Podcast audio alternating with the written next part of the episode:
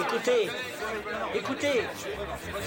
Je reçois des informations maintenant. Écoutez. Le feuilleton va recommencer pour quelques épisodes, capitaine. Nous ne sommes pas des robots, Sébastien, mais des êtres vivants. Voilà le pied d'Armstrong. Au centre et en bas de votre écran. Et il marche maintenant.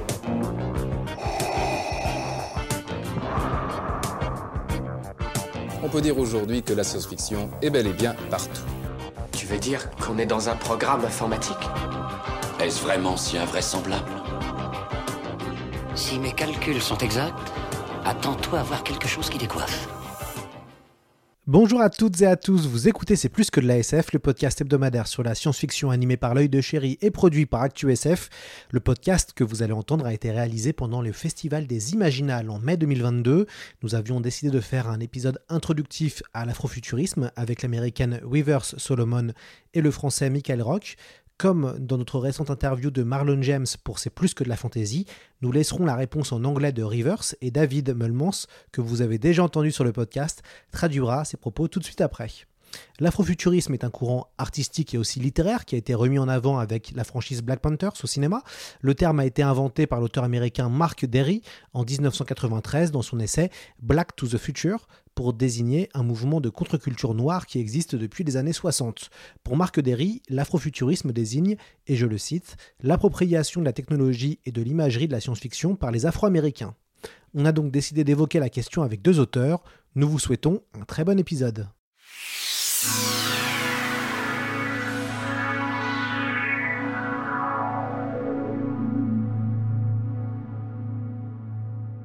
Nous sommes à l'hôtel Mercure, c'est aussi pour ça qu'il y a une, une légère réverbe quand vous allez nous, nous entendre. Les Imaginales, c'est le festival de fantaisie euh, qui se tient à Épinal et nous avons le plaisir de recevoir deux merveilleux invités pour parler de l'afrofuturisme, un genre de la science-fiction qui prend de plus en plus d'ampleur. On va commencer avec River Solomon. Bonjour à vous et bienvenue dans notre podcast. Thank you. Is this live? No, it's not live.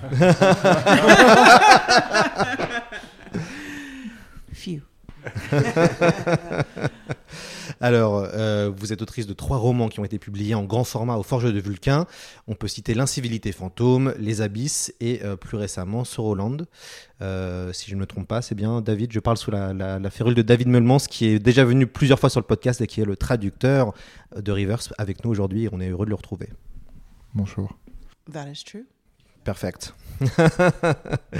Euh, nous, notre deuxième invité est Michael Roche. Vous êtes le, le coup de cœur Rock. des Imaginales 2022. Michael Rock, bah pardon, euh, pardon Michael. Euh, déjà bienvenue sur le podcast. Ça fait plaisir de vous avoir Salut, enfin. c'est cool. Euh, vous avez été publié chez Mu, vous avez euh, écrit euh, notamment Moi Peter Pan, une, une très très belle réécriture de ce classique de la littérature. Vous avez aussi après écrit une forme de suite avec le, Le Roi Jaune. Le Livre Jaune. Le Livre Jaune, pardon, Le Roi Jaune c'est un autre roman. Le Livre Jaune. Vous venez de Martinique et vous avez publié Témaon, je le dis bien Ouais, c'est bien. aux éditions de La Volte, que l'on connaît euh, bien également. Euh, alors, cette euh, émission est une introduction à l'afrofuturisme. L'afrofuturisme est un courant qui est né dans les années euh, 60 et 70, évoquant une contre-culture noire. Je voudrais que vous me donniez une définition de ce qu'est pour vous l'afrofuturisme. On va commencer avec Weavers. Uh, sure. Uh, for me, Afrofuturism is essentially about understanding that black people, black diasporic people, black people on the continent um, will, in fact, be here in the future. Um, and sci fi historically has written us out of the world, um, out of futures, and also out of the past and out of the present. Um, and Afrofuturism uh, reclaims our space uh, in the world. Um, and I think essential to it also is that um, the visions of the future and of, of our world um, resist sort of white Western narratives of what it's going to be like and white Western sort of cultural uh, ideas about what things look like and how they have to be in our spirituality, and uh, instead takes um, mythology, spirituality, cultural traditions, histories um, of different black peoples and um, uses those as inspirations for these imaginary worlds. Alors pour moi, euh, l'afrofuturisme, c'est un moyen de parler euh, des personnes noires, quelles que soient leurs conditions géographiques d'ailleurs, et une manière d'insister sur le fait que dans l'avenir, euh, les personnes noires seront toujours là. Euh, c'est important parce que euh, d'une certaine façon, la science-fiction, euh, très longtemps, nous a effacé du futur, mais nous a effacé aussi euh, du présent, voire même euh, du passé. Donc euh, l'afrofuturisme, ça sert euh, aussi à ça. Un des aspects importants aussi euh, de l'afrofuturisme, c'est une manière aussi de réintroduire à la fois une communauté, mais à travers le mythe et aussi la, spiritualité, ce que cette, cette communauté représente, comment elle vit et ce qu'elle apporte au futur et dont elle fait partie. Hmm. Alors, Michael, je vais me tourner vers vous. Vous allez me, me, défi- me définir un courant de l'afrofuturisme qui est euh, l'afrofuturisme caribéen. Euh, est-ce que vous pouvez nous en parler? Est-ce qu'ils sont similaires ou pas? Les deux, euh, est-ce que l'afrofuturisme et l'afrofuturisme caribéen, c'est différent, c'est similaire? Euh, Vous pouvez nous en, parler un petit peu plus? À la fois similaire et, et- complémentaire. Rivers a déjà couvert le- le- le- le- l'ensemble de la définition. Euh, s'ajoute, euh, s'ajoute, je pense, euh, du coup, ce, rapport à, la pensée du monde, la manière dont on pense le monde. On pense notre rapport au réel, à toutes les projections qu'on en fait. Cette, cette pensée vient du coup de, de, de- de- des marges de, la société occidentale. Il vient, vient, le, vient quelque part compléter le, grand tableau artistique euh, sur lequel euh, toutes les œuvres s'inscrivent. Euh, la spécificité de l'afro- de l'afrofuturisme caribéen euh, réside euh, peut-être dans euh, euh, la créolisation de ce territoire dans le choc des cultures qui s'est établi là à partir de, la traite négrière euh, et de ce qui en a émergé en termes de société. Euh, L'afrofuturisme, euh, au-delà d'être un récit afro-centré, euh, devient du coup un récit de la relation à partir de l'expérience vécue noire en relation avec tout le reste du monde, que ce soit une relation positive ou une relation négative. L'imaginaire de la science-fiction est rarement noir. Il y a peu d'auteurs ou d'autrices noires qui sont connus du grand public français, même si cela commence à changer progressivement, en tout cas chez les lecteurs de SF, avec euh, Octavia Butler, Neddy Okorafor, Teddy Thompson, N.K. Jemisin, vous Rivers et aussi euh, vous, euh, Michael, maintenant. Comment vous expliquez tous les deux qu'il a fallu longtemps pour que des auteurs noirs arrivent à s'imposer dans le genre?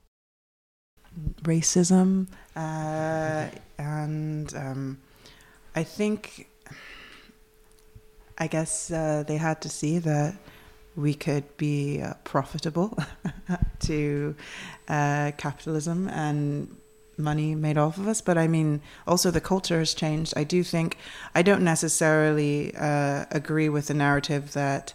Um, uh, Martin Luther King Jr. said that uh, time, the arc of time is that it bends towards justice. Um, and I don't necessarily agree with that. I think it's much more um, uh, wobbly than that. But I do think that minds are being opened, and enough minds are being opened um, uh, that they. Um, and, and once that starts happening, it kind of has a a domino effect. It spreads and spreads. You, it's hard to go back once you've asked the first question, then you have to ask more questions. So um, I do think that we are at a time um, where we're sort of opening up um, to all of these thoughts. Um, and also, no, that's it. That's all I will say. Alors, je pense que tout simplement, c'est à cause du racisme. C'est-à-dire, c'est à cause du racisme que bien longtemps, il était impossible pour euh, ces auteurs d'être reconnus.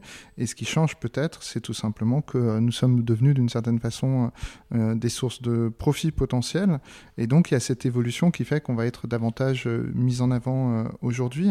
Il y a effectivement un changement culturel qui est à l'œuvre, mais à titre personnel, je, ne partage pas cette belle idée du pasteur King qui disait que la marche du temps va toujours dans le sens de davantage de justice. Je pense en fait que les choses se font de manière bien plus bordélique, malheureusement, de manière beaucoup plus désordonnée. Mais c'est vrai qu'il y a une ouverture des esprits. Et puis, il y a aussi une forme d'effet domino, c'est-à-dire qu'une fois que quelque chose a été enclenché, c'est très très difficile de repartir dans le sens inverse. Michael, une réaction? Ouais, l'aspect euh, systémique que, que, que, relève Rivers est, euh, est indéniable. On, parle effectivement de gatekeeping qui, euh, qui, qui, qui en fait est issu de, de, des problématiques de la colonialité, c'est-à-dire de la rémanence de la construction raciale issue de, siècles de, de, colonisation du monde. qui fait qu'aujourd'hui, il y a ce biais raciste envers des textes qui ne toucheraient pas un lectorat à dominante blanche, euh, il y a ce, biais euh, capitaliste qui, qui aussi du coup intervient dans cette, dans cette, dans cette notion de, lectorat unique. Il y a ce, cette prédation maintenant depuis que Black Panther est sorti, par exemple, euh, cette, tentation de vouloir juste faire du fric euh, sur, euh, sur, la création afrodescendante. et puis, il y a aussi un autre facteur qui, surgit à cause de cette colonialité, justement. de cette survivance de la pensée colonialiste dans, dans, notre modernité, c'est le trauma des populations concernées. Euh, euh, c'est le fait que très souvent on se limite euh, mentalement en se disant qu'on n'est peut-être pas légitime à, créer de l'imaginaire, parce qu'on n'a pas eu de modèle, justement. On, peut se dire que, effectivement, ben, un, bouquin qui, qui, avec des personnages qui nous représentent ne sera jamais accepté ou ne sera jamais reconnu euh, comme, euh, comme universel. Voilà, peut-être trop spécifique. Il y, a des, il, y a des, il y a aussi beaucoup de barrières mentales que, que des générations d'auteurs et d'autrices se sont, se sont fixées. Et il y a eu des, des autrices euh, avant-gardistes comme Octavia Butler, comme Toni Morrison, qui ont lancé des nouvelles générations, comme l'effet domino dont parlait Rivers, euh, des nouvelles générations de, de, créateurs et de créatrices euh, qui de plus en plus élèvent leur voix. Et c'est aussi ça qui, qui est en jeu aujourd'hui. Je vais revenir sur Hollywood et vous en avez parlé euh, très très bien. Euh, impossible de ne pas évoquer euh, donc Black Panther, qui est finalement ce film qui a mis en lumière ce genre, pour le grand public. c'est une adaptation du comics imaginé dans les années 60 par Stan Lee et Jack Kirby. Et j'aurais voulu avoir votre avis sur l'impact de ce film qui a été réalisé par Ryan Coogler. Il y a eu une énorme hype à une époque quand le film est sorti. On criait Wakanda partout.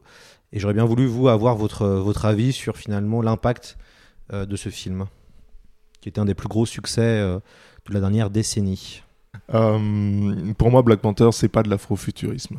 Euh, l'afrofuturisme en, en, tant que tel, le mouvement de pensée qu'il y a derrière ça, c'est est, un mouvement profondément contre-politique et décolonial.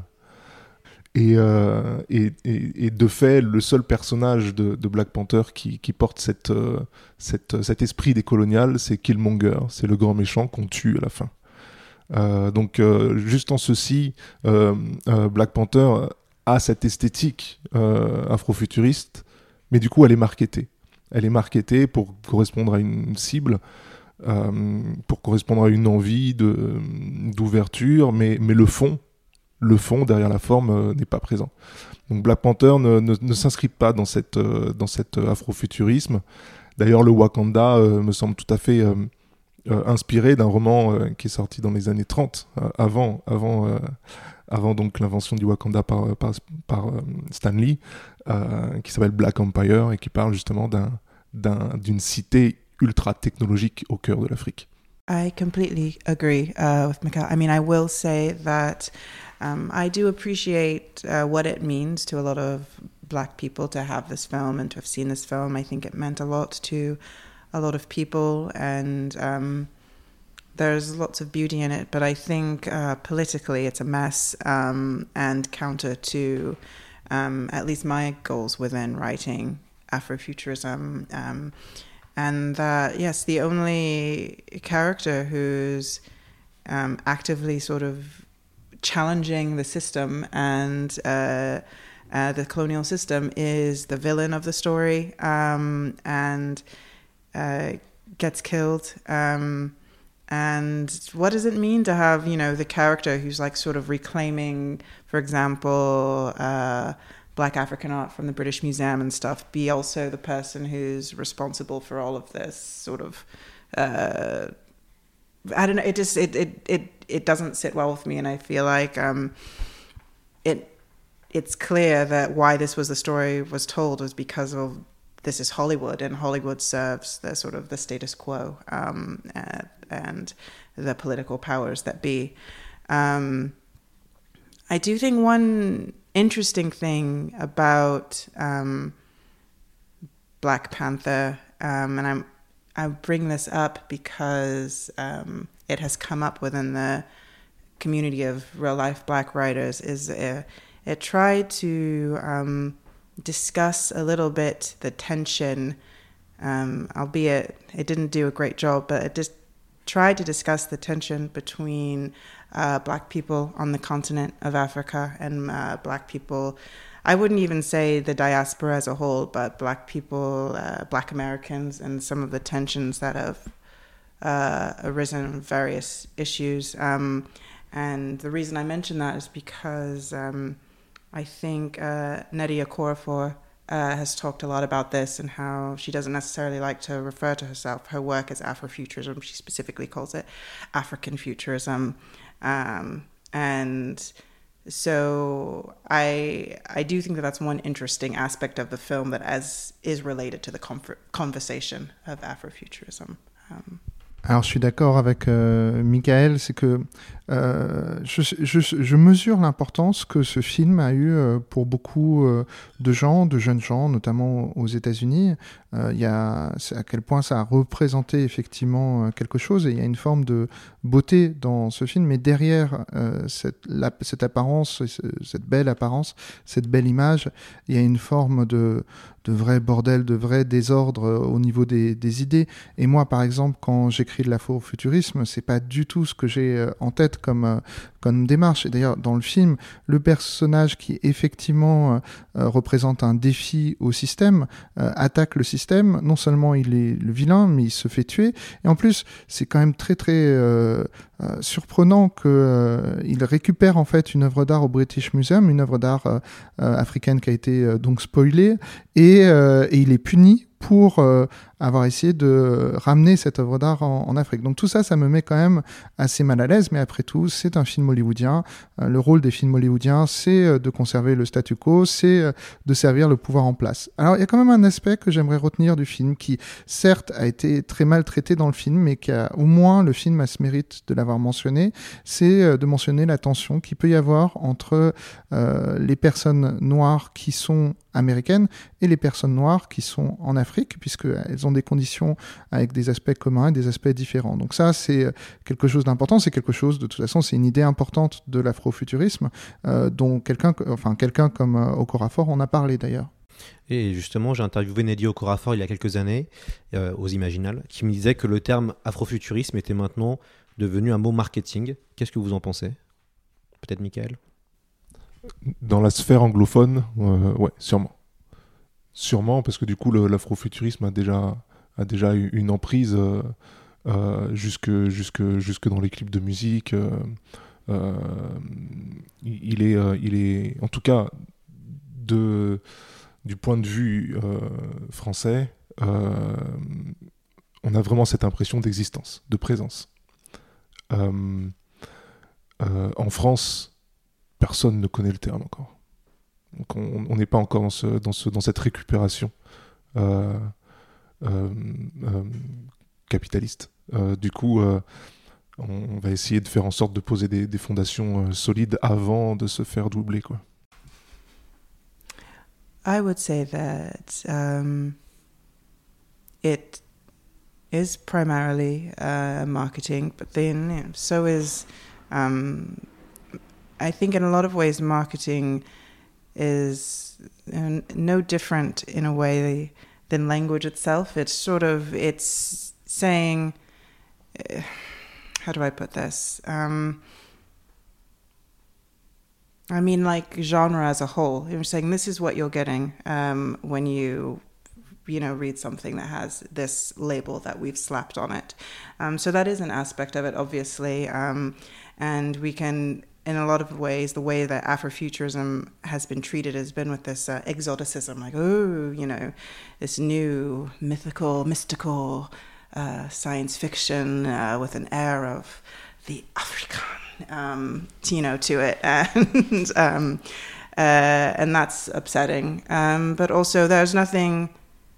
No, I I don't care though because it's like my work is my work. I think it stands on its own, and um, it will always be co-opted by capitalism and to say this and that. Um, and I refuse to let them, you know, take these terms um, and so much so that I can't use them at all to sort of describe my work. I mean, interestingly, I do think the word Afrofuturism was coined by a white scholar who was um, sort of noticing trends, um, not necessarily in literature, but um, in visual art and in music and stuff like that. And um, that the using that word to sell doesn't change the these sort of um, aesthetic similarities and uh, points of view and politics that have emerged. Um, so yes, but I, I don't care. Alors effectivement, le terme d'afrofuturisme a d'abord une fonction qui est euh, marketing. Après, on peut peut-être nuancer un peu la chose en disant que le marketing a un lien assez général avec euh, la notion même de langage. Par exemple, quand on parle de créer dans un genre littéraire, la notion de, genre, c'est ce, à la fois un label, une étiquette, une promesse. Quand on promet à quelqu'un qui va lire un roman de science-fiction, en fait, euh, on a pris un engagement envers lui et c'est à la fois un concept linguistique et un concept euh, marketing. Alors c'est vrai que euh, ce qui est gênant dans l'afrofuturisme, c'est que ça a été lié à une forme d'exotisme, du genre, ah regardez, il y a quelque chose qui se passe dans la science-fiction, on va vous montrer des Africains. Et voilà, et tout ça, il y a un peu dégueulasse et énervant là-dedans. Voilà. Donc moi, je sais ce que je fais, je sais ce que vaut mon œuvre, et euh, quelles que soient les étiquettes ou les labels, ça change pas euh, ma propre euh, pratique. ça peut parfois être utile pour décrire les choses, mais voilà. D'ailleurs, je crois me souvenir que le terme d'afrofuturisme, c'est un universitaire blanc qui l'a inventé, qui l'a inventé pour euh, plutôt parler euh, euh, des arts plastiques et de la musique, où il semblait avoir repéré, il lui semblait qu'il y avait une sorte de, de, tendance visuelle, de convergence entre certains types d'œuvres. Et en fait, d'une certaine façon, pour, pour conclure, je dirais, effectivement, il y a une dimension marketing, ça change pas ce que je fais moi, et ça ne change pas le fait qu'il il y a bien quelque chose qui s'est passé esthétiquement et politiquement. On va aller en profondeur un peu plus sur vos œuvres à, tous les deux. On va commencer avec euh, Weavers. Dans, L'incivilité des fantômes, votre personnage euh, Aster est une femme noire dans, un vaisseau euh, spatial qui est dirigé et peuplé majoritairement par des hommes blancs. les gens de couleur sont mis en, esclavage. Ce vaisseau va vers un, se dirige vers un nouvel Eden puisque la planète a été détruite. Et, donc ce personnage décide de se révolter. Est-ce que ce roman, qui personnellement je trouve très puissant, était votre envie à vous de vous exprimer et de dire ce que vous ressentez dans cette société? Uh, Yes, absolutely. Um, the story um, is, uh, I mean, essentially the story is about what will it take to. Um, don't want to say anything too too uh, radical, um, but to overthrow um, the uh, the powers that be. Um, and I think because it's fiction and because you know people will read the story and think, ah, yes, uh, this level of rebellion is necessary. Um, uh, uh, maybe make them see that the that level of rebellion is perhaps also necessary um, in our world uh, to fight back. Yeah, it, it is absolutely. I don't know. The, it's not a very interesting answer to the question, but um, yes, it reflects my politics. I'm uh, anti-capitalist. I'm communist, um, Marxist, whatever. Um, and um, yeah. Euh, oui, bien sûr, ce, roman euh, reflète mais ce que je pense euh, politiquement.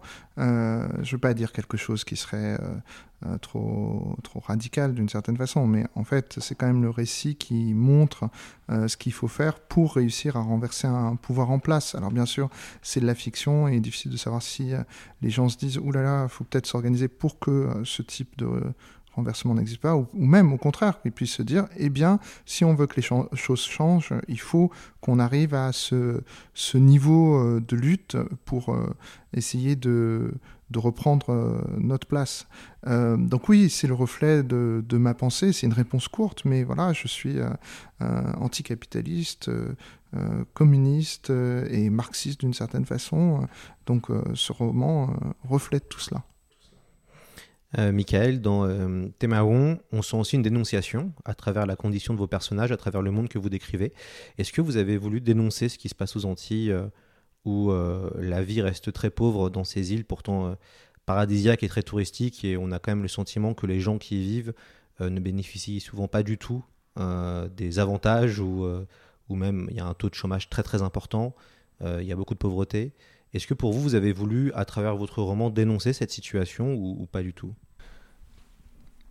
C'est pas véritablement une dénonciation, c'est plus un constat qui est fait, une observation du, du, du, monde dans lequel je suis arrivé il y a, il y a, six ans, euh, qui m'a profondément troublé.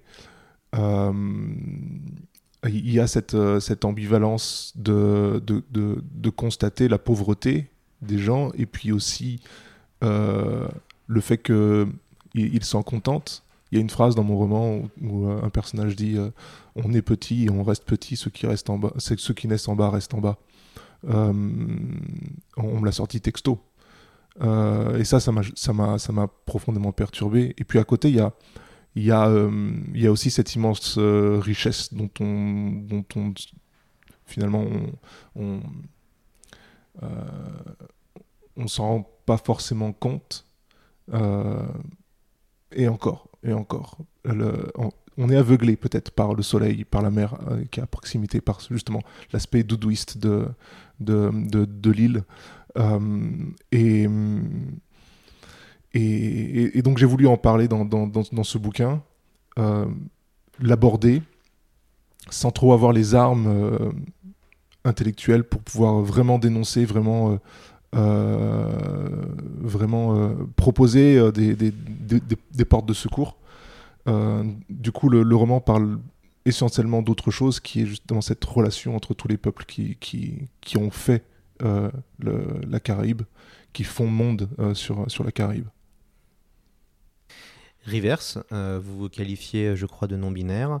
Vous ne vous identifiez donc pas au genre masculin ni féminin, selon la définition vos personnages aussi d'ailleurs. Qu'est-ce que apporte l'écriture euh, non, non, binaire dans votre travail? Qu'est-ce que cela apporte à vous euh, d'écrire en, non binaire? Uh, I think that the main thing that I want to get across with gender um, in my writing is that and is to make it a question.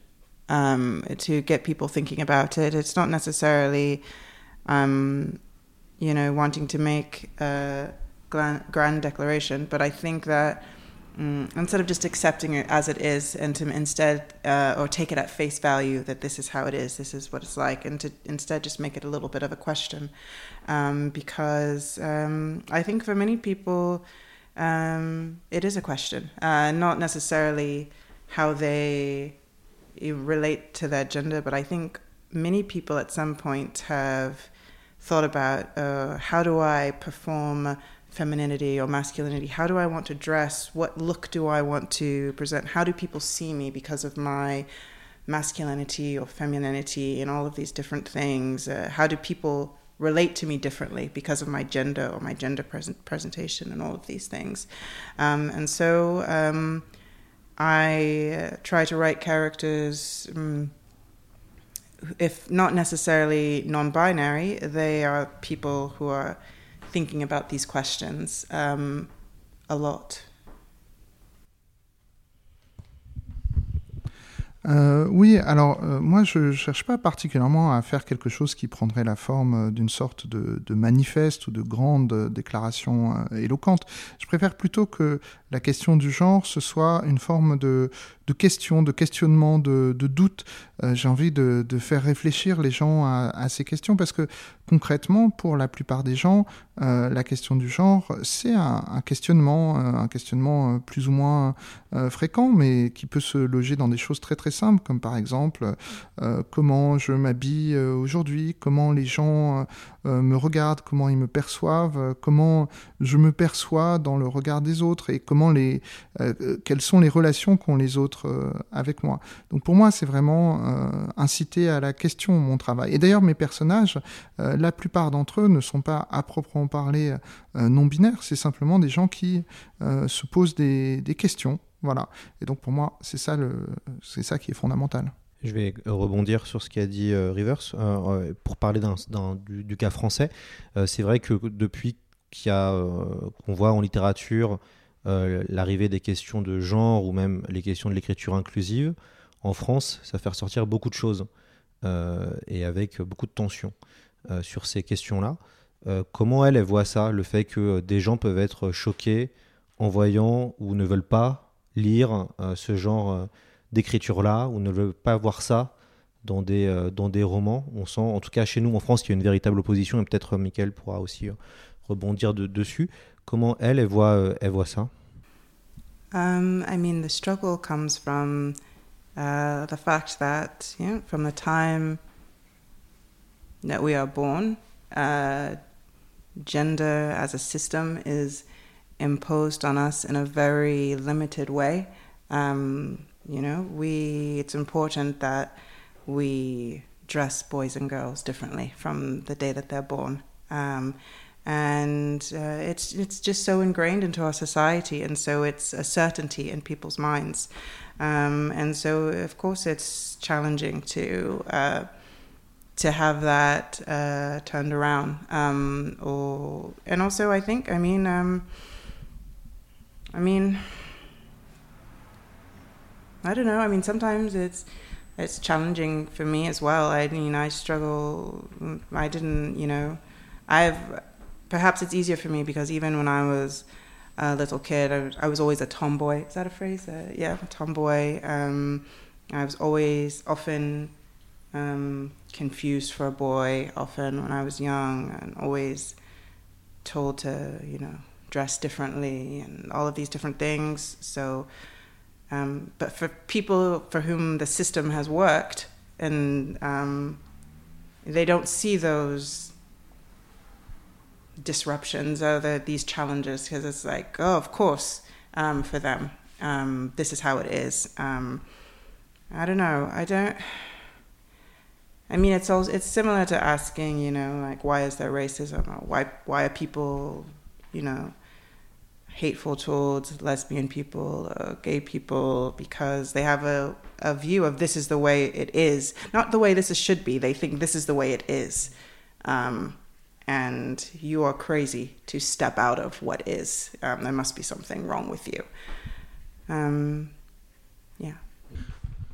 Euh, alors oui, sur euh, l'origine de, cette tension, des rejets, de l'opposition qui peut naître avec euh, l'émergence d'une fiction qui parle davantage des questions de genre, il faut penser au fait que bah, le genre, c'est quelque chose qui apparaît très tôt, en fait, au sens où ça nous est imposé, on choisit pour nous d'une certaine façon. quand on est petit, on nous habille d'une certaine façon, les garçons comme des garçons, les filles comme des filles, et donc ça crée des habitudes mentales qui sont extrêmement fortes, un cadre mental qui est extrêmement fort, dont il très difficile de se libérer, de se dépendre. Euh, alors bien sûr, pour euh, une personne comme moi, ça a été entre guillemets plus facile d'une certaine façon. Parce que par exemple quand j'étais enfant, j'étais toujours j'étais un, garçon manqué, c'est-à-dire on me prenait souvent pour pour un garçon et on me disait il faut que tu t'habilles différemment. Mais euh, pensez à la population, euh, enfin les gens qui sont bénéficiaires de ce système, qui eux ne sont pas passés euh, comme moi par euh, cette phase de, de, réflexion sur le genre. Et donc bah, ils sont à l'âge adulte, le monde a fonctionné pour eux et donc c'est c'est difficile pour eux de changer ses habitudes. Mais pour revenir à votre question, c'est comme euh, demander euh, pourquoi y a-t-il du racisme ou pourquoi y a-t-il de l'homophobie? Euh, pour les gens qui sont les bénéficiaires de ce système, la question c'est pas tant le monde devrait être ainsi, devrait être comme eux veulent qu'il soit, c'est qu'en fait le monde est ainsi. Et donc c'est très très difficile quand vous vous demandez même pas pourquoi le monde devrait être comme il est ou comment il devrait être, et que vous dites juste il est comme ça, et donc voilà, vous êtes coincé. Mm, when something has always been a certain way, it seems to us an innate truth of the universe, even if it's not. Oui, quand quelque chose a toujours fonctionné d'une certaine façon, euh, ça devient petit à petit une sorte de, vérité immuable du monde euh, naturel. Ouais, ce, dont nous parle euh, Rivers, c'est de l'ordre de la langue qui est imposé en, France. Ce gros clash qu'on a de partout. Suite à l'émergence réelle de, l'écriture inclusive, elle vient du fait que le français a été pensé comme une langue de la liberté qui a accompagné, euh, qui a accompagné la Révolution française, qui a accompagné l'établissement de la pensée universaliste euh, en tant que mission civilisatrice auprès du reste du monde, donc dans ce processus de colonisation. Et du coup, cette langue de français devrait être euh, immuable euh, et, intouchable.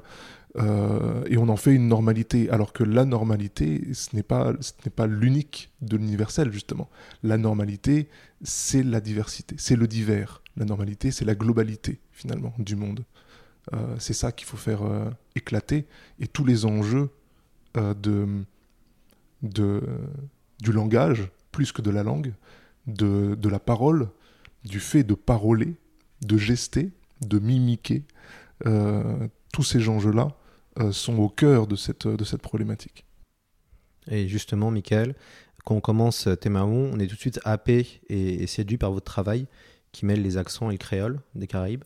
Euh, et c'était important pour vous ce travail sur la langue, sachant que quand on commence, en tout cas moi d'un point de vue personnel, qui a du mal à être happé, malgré que j'adore Alain Damasio, mais malgré que j'ai du mal à être happé euh, quand le travail sur la langue est aussi fourni. Euh, moi, c'est ça qui m'a vraiment fait immerger dans le, dans le, dans le, dans le roman, vraiment.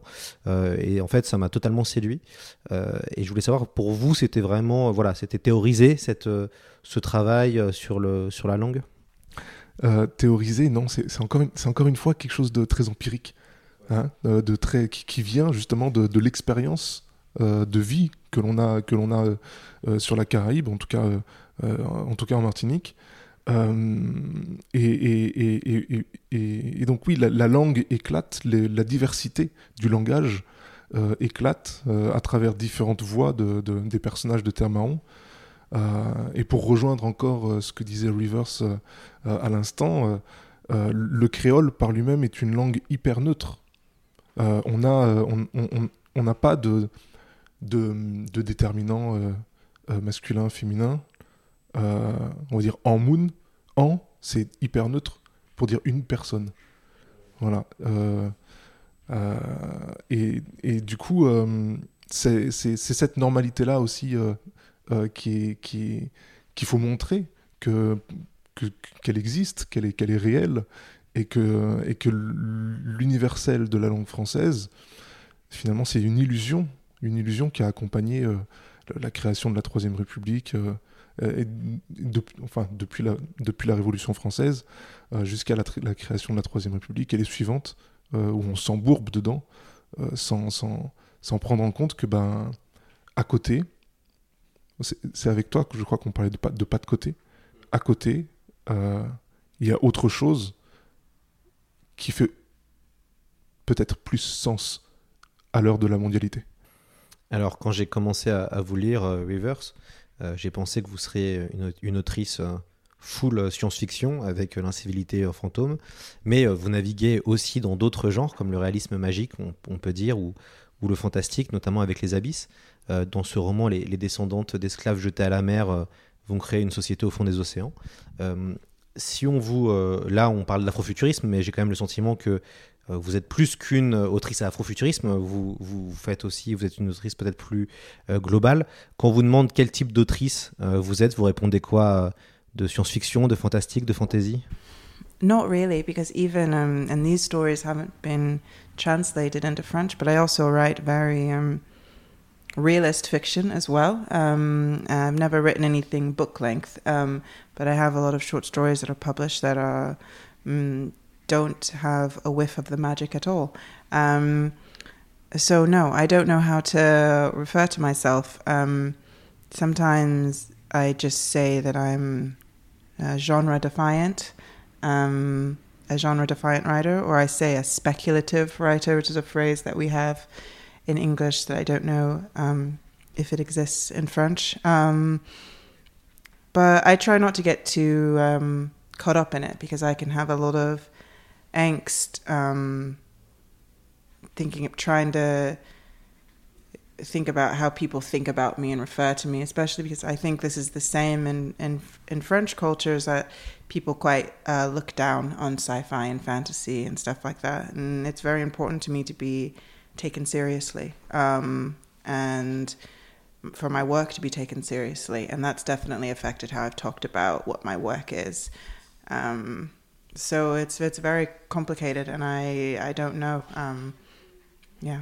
Non, j'ai pas vraiment d'étiquette que j'apposerais sur ma propre euh, œuvre. Et d'ailleurs, il y a une partie de mon œuvre qui n'est pas encore traduite euh, en français. C'est euh, des nouvelles qui sont de, de caractère plus réaliste ou naturaliste. Alors, rien qui est la longueur d'un roman, mais euh, oui, des, des, textes dans lesquels euh, il n'y a pas une once euh, de magie. donc non, j'essaye d'éviter ce type d'étiquette. Ou sinon, s'il faut vraiment une étiquette, je dis que je suis un auteur qui dépasse les gens, un auteur qui fait plus que du genre. ou parfois, je peux dire, parce que c'est un terme qu'on utilise aux États-Unis, mais je ne sais pas si vous, en France, vous l'utilisez, je peux me décrire comme un écrivain ou une écrivaine spéculatif ou spéculative. Mais euh, j'évite en fait de rentrer dans ces considérations parce qu'ils peuvent susciter parfois une certaine forme euh, d'anxiété chez l'écrivain de se poser des questions sur comment euh, il est perçu. et puis c'est vrai qu'il faut, il faut être conscient du fait qu'une partie des, des lectrices-lecteurs peuvent regarder un peu de haut les littératures de genre. Or, je sais que ce que je fais a une valeur et je vais être regardé à, la bonne hauteur, en fait. Je ne vais pas être regardé de, haut. Mais comme vous voyez, ça reste une question qui, euh, pour moi, est, compliquée. Euh, Michael, alors le, travail était un petit peu inverse. Vous avez commencé euh, avec moi Peter Pan et le livre jaune. et puis après, vous êtes allé vers autre chose. Vous êtes allé vers de la science-fiction. Vous êtes allé plutôt vers une science-fiction qui, moi, me fait un peu écho au cyberpunk, une forme de, cyberpunk. en tout cas, avec votre ville que vous avez imaginé euh, Lanville, qui est une vaste mégalopole. Enfin, il y a, des choses qui font vraiment écho au genre du, du cyberpunk, euh, genre des années, euh, des années 80. Comment vous s'est passé cette transition finalement de, de, la, entre guillemets, du fantastique fantasy à de l'afrofuturisme, puisque maintenant vous revendiquez l'afrofuturisme caribéen, ça fait partie aussi de comment vous présentez votre, votre travail. Comment ça s'est fait, vous, cette bascule? Je l'ai toujours un peu revendiqué, hein, même, même, dans, même chez moi Peter Pan, même, même dans le livre jaune. Euh, la dimension euh, des problématiques sociétales euh, afrodescendantes est présente. Dans, une moindre mesure, certes, mais elle est là, elle a, fait partie de moi, de, ma, construction en tant qu'individu. Et le fait de projeter ces problématiques dans les étoiles, ça nous donne quelque chose qu'on appelle l'astro-blackness aux USA, donc de l'astro-négritude en France. c'est un mouvement afrofuturiste aussi, donc finalement, j'y ai toujours été dans, cet afrofuturisme. Euh, et alors d'autant plus, oui, avec le cyberpunk caribéen euh, de, de, Terre Marron, euh, c'est quelque chose que effectivement je, revendique, c'est quelque chose que j'ai envie de, de, prolonger, de travailler dans mon, dans mon travail de, de, travailler dans, mon rôle d'auteur. Et, et, et, ça va le faire parce qu'en fait, en fait, le gros enjeu, c'est d'imaginer le, futur sur pour les populations caribéennes. C'est quelque chose qui n'est pas présent dans la littérature antillaise. Euh, qui n'a jamais vraiment véritablement été travaillé par les, écrivains et écrivaines euh, locales. Euh, tu noteras le, petit accord de proximité que j'utilise là. Donc voilà, il faut, le, faire, on est, très très peu. Et, et, pour moi, ça n'aurait pas de sens d'écrire si, si, si je ne parlais pas de, ma vie quotidienne, de mon expérience de vie. Et au-delà de l'afrofuturisme, euh, même si ça reste euh, bah, ici aussi une, étiquette euh, marketée, ce qui m'intéresse réellement, c'est de, décrire une, science-fiction sociale avec des, idées qui sont, sociétales, qui, nous interrogent les corps quand ils subissent un, un, système qui les contraint. Que ce soit un, système euh, étatique euh, euh, ou dans une dystopie par exemple, ou que ce soit un système technologique un corps qui est contraint par la technologie, par exemple, comment, comment il s'en émancipe ou comment il s'en fait une alliée. je suis moins intéressé par l'effet merveilleux de la émerveillé plutôt de la technologie que par justement la vie des individus quand ils ne sont pas acteurs de cette technologie et de ce futur. Alors on, va arriver vers, la fin de l'émission. J'ai encore deux dernières questions, enfin une pour chacun en fait. Euh, moi River, j'ai une question quand même sur le dernier ouvrage qui vient de sortir aux Forges de Vulcain, euh, publié par David ici présent et qui traduit, qui s'appelle Soroland. Euh, et dans Soroland, on raconte le combat d'une femme qui est enceinte et qui décide d'échapper à une secte. elle va se réfugier dans la forêt, elle va donner naissance à, des jumeaux. Et cette femme, cette mère va commencer à changer pour euh, se battre et pour survivre face à cette fameuse communauté euh, euh, qui la traque. Peut-être une question personnelle face à ce, à ce, à à ce résumé, à ce, à ce pitch. Est-ce que ça parle de vous, cette histoire, Rivers? Est-ce que vous, vous voyez dans le personnage de, de Verne qui a dû fuir une communauté et apprendre à, revivre avec un, corps peut-être qui, qui en effet évolue suite à une grossesse? C'est une question personnelle, vous n'êtes pas obligé d'y répondre évidemment. Uh, I wish I was Vern. Um, Vern is an incredible fighter. I do think that there's a lot of me um, in her. I mean, there's me and all of my characters. How could there not be? Um, uh, so, but yes, I very much relate to Vern's uh, sense of rage, her rebellion against the way things are, and parts of her um, upbringing. I wasn't raised uh, in a community like Vern was, um, but I've come across and been exposed to and have people in my family who um, have quite um, fundamentalist or uh, um, oppressive uh, beliefs. Um, and I also attended a very um, a terrible school. Uh, when I lived in Texas, uh, that was very um, harmful, and a lot of the ideas that are um, reflect Fern's views towards society came from. Um, and yes, um, my first pregnancy uh, was extremely, extremely difficult. Um, I suffered extreme uh, sickness and mm, uh, deteriorated. I lost uh, in a few months. I lost about um, 40 pounds, um, and I ended up delivering my baby very very early, and um, my baby lived in the hospital for three months, um, and I this whole process was. Even though it was awful and terrible, and my body seemed to betray me, it was also very uh, transformative. I think it's when I started. I think the any type of experience where you have this big change, it forces you to sort of question yourself and who you are. Um, and so I did go through that experience, and um, yeah. Uh, so yes. J'aimerais tellement être Verne. J'aimerais vraiment être, être Verne. C'est-à-dire, effectivement, comme euh, tout écrivain, je pense que je mets beaucoup de moi dans mes personnages, et dans mes personnages, il y a donc beaucoup euh, de moi. Euh, dans le cas de, de Verne, je partage sa colère, son, sa, sa, rébellion. alors après, il y a quand même des, des grosses différences, c'est-à-dire que moi, j'ai pas été élevé dans une secte, contrairement à Verne, mais j'ai été mis au contact, pas dans ma famille immédiate, mais dans ma famille un peu plus étendue, euh, avec des personnes qui avaient des, des croyances religieuses euh, radicales, extrêmement oppressantes euh, et étouffantes. Et puis une autre expérience qui m'a beaucoup marqué, c'est que quand j'ai vécu euh, au Texas, j'étais dans un établissement scolaire qui était vraiment euh, une forme de, cruauté, de, torture, et ça, ça m'a vraiment beaucoup marqué. après, sur la deuxième partie de votre question, sur l'effet de la, la, grossesse comme processus de transformation, est-ce que ça a comme effet? Alors, euh, je vais juste parler de ma première grossesse, mais qui a été une, grossesse un peu euh, difficile. J'étais malade presque tout le temps. J'ai perdu 20 kilos et puis finalement, mon bébé est né un, peu euh, prématuré. Alors, il va bien maintenant, mais il a eu quand même trois mois d'hôpital au début. Et j'avais le sentiment que mon corps m'avait trahi d'une certaine façon.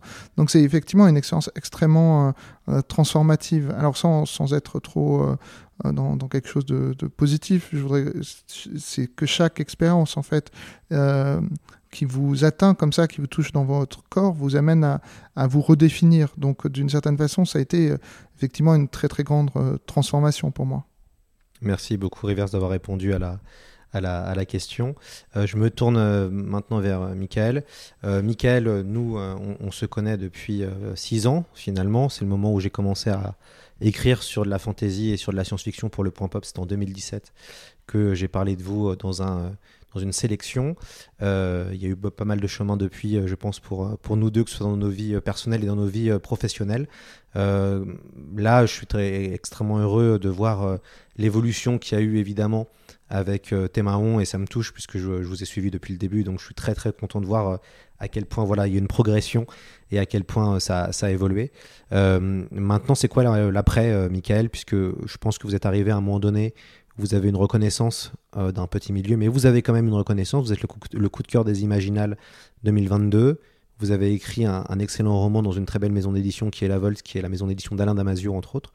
Euh, c'est quoi maintenant le, l'objectif C'est quoi maintenant le prochain, la prochaine étape pour vous? J'en sais rien.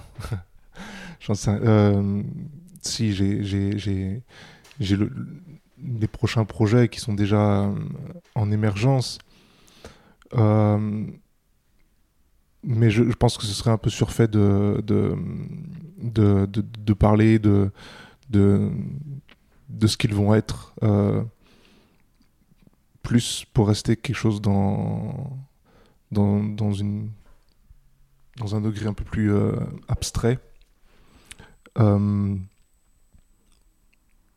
C'est de continuer le, travail autour de autour de, l'observation de, la société, euh, des problématiques sociétales euh, antillaises, euh, qui est très touchée actuellement par des mouvements sociaux qui sont extrêmement complexes à décrire, à comprendre aussi, ou en tout cas à expliquer à ceux qui ne les comprennent pas. Euh, et je pense qu'il faut, il faut pouvoir se, pencher dessus et avoir un, regard critique euh, à la fois dans notre euh, rapport à, à nos propres identités et dans notre rapport au reste du monde. je fais partie d'une association qui s'appelle la Fabrique des Coloniales qui s'occupe justement de, de, de, porter ce regard critique sur, sur, sur la, sur, sur la colonialité. Euh, donc, encore une fois, la colonialité, c'est la rémanence euh, de, la construction colonialiste dans notre société actuelle. Une rémanence qui est plus ou moins euh, présente, plus ou moins montrée, plus ou moins, plus ou moins assumée, plus ou moins cachée, plus ou moins opaque. Et il faut aller, il faut aller, la, il faut aller les chercher ces indices, euh, les indices de cette rémanence, pour pouvoir les, appréhender et les désamorcer. Euh, je pense que on, on est à une époque où il faut rester hyper alerte euh, sur, la marche du monde pour ne pas retomber dans des dans des horreurs qui nous ont déjà décharnés en partie. Et j'ai une autre question qui, m'est venue en vous écoutant parler, euh, euh, Michael. Est-ce que euh, euh, vous n'avez pas peur Alors ça y est, c'est toujours la, question de la récupération. Vous êtes un des rares auteurs d'imaginaire à être de couleur. Est-ce que vous n'avez pas peur de devenir une forme de fétiche qu'on montre à tous les festivals comme étant la bonne personne à inviter ou pour prouver qu'on invite évidemment tout type d'auteurs? Est-ce que vous n'avez pas peur d'être récupéré comme il y a très très peu finalement encore trop peu euh, d'auteurs de couleur de genre euh, en, euh, en France Je pense bien que ça va arriver. J'espère que j'aurai à mes côtés les bons garde-fous pour à la fois me réguiller sur, le bon rail de mes idéaux, à la fois pour m'accompagner, m'épauler si jamais ça arrive. Euh, J'en ai pas nécessairement envie, hein, j'en ai pas du tout envie d'être récupéré, mais euh, euh, à un moment donné, pour, pour asseoir une présence et, et, et- et- et ouvrir, une trace, euh, eh ben, il faut un premier, un premier corps. On est quelques-uns quand même à, créer de... Je pense à, à Laurent Safou qui, qui monte au front très régulièrement sur des, sur des, sur des salons pour parler de nous. Euh, cette présence, elle est, nécessaire pour toutes celles et tous ceux qui, euh, afrodescendants, vont nous suivre sur le chemin de la création. Euh, elle est nécessaire dans ce, rôle de, représentativité, de modèle. Euh, pas, de, modèle en, termes de trucs euh, super-héroïques, hein, mais en termes de... Voilà, il y en a qui l'ont fait, je peux le faire aussi, quoi. C'est ça, c'est ce- souffle-là que, que j'ai d'abord envie d'insuffler et, euh, et au diable, au diable la récupération. C'est la fin de ce podcast. Je remercie euh, déjà donc euh, vous trois d'être venus. Alors un grand merci à David Melmans hein, qui, s'est occupé de faire la traduction euh, en direct. Vous ne l'avez pas forcément entendu puisque ce sera monté, mais David a fait un gros travail de traducteur et, ça, je le remercie vraiment d'être venu et d'avoir vraiment joué ce, rôle-là.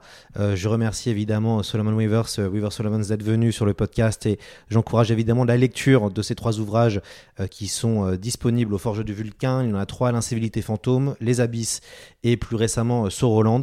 Euh, L'incivilité fantôme et Les Abysses sont aussi disponibles, euh, je crois, chez J'ai en, en poche.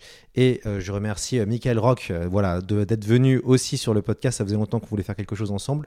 Il a écrit Moi Peter Pan, euh, qui est disponible, je crois, chez Mu, euh, donc euh, chez Mnemos finalement. hein. Mu est une collection euh, maintenant chez Mnemos, ainsi que le livre jaune, toujours aussi chez Mu et Mnemos, et son récent ouvrage euh, Mahon est sorti à la Volte. Il vient de sortir et évidemment, j'encourage les gens, si les auditeurs ont apprécié nos deux invités, je les encourage évidemment à aller en librairie pour découvrir ce qu'ils font et pourquoi pas leur poser des questions. Je sais que Michael est très présent sur les réseaux sociaux, donc on peut aller lui parler sur Twitter tranquillement et je pense que David, euh, sans problème, euh, transmettra les messages à Weavers euh, s'il y a des interactions à, vouloir faire avec, avec elle. Un grand merci et on se retrouve à très vite dans C'est plus que de la SF.